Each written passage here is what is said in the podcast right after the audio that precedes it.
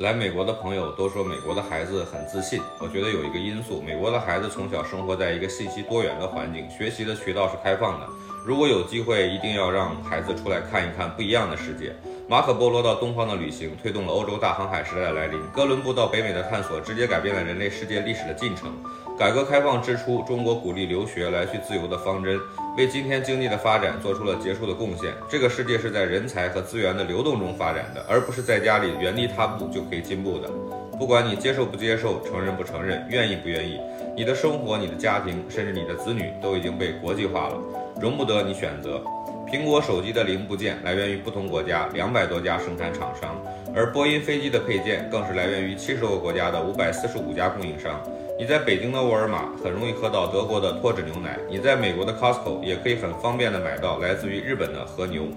资源互换、技术的交流、信息的共享，哪一项不是依靠于先一步走出去的人？你需要和谁打交道，你得先去别人的地方学习和了解。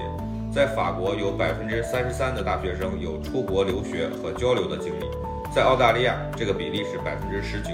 在美国是百分之十六；加拿大是百分之十一。而中国在校大学生三千七百万，有机会出国交流的不足百分之零点一。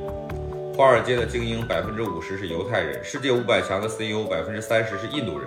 而我们祖国今后的发展，难道要依靠于北京和南京的竞争，海南和河南的比拼吗？对于国家是这样，对于个人，海外的生活和留学经历一样的重要。它带给你的不仅是语言的提升、跨文化的交流，更是一种思维方式的改变。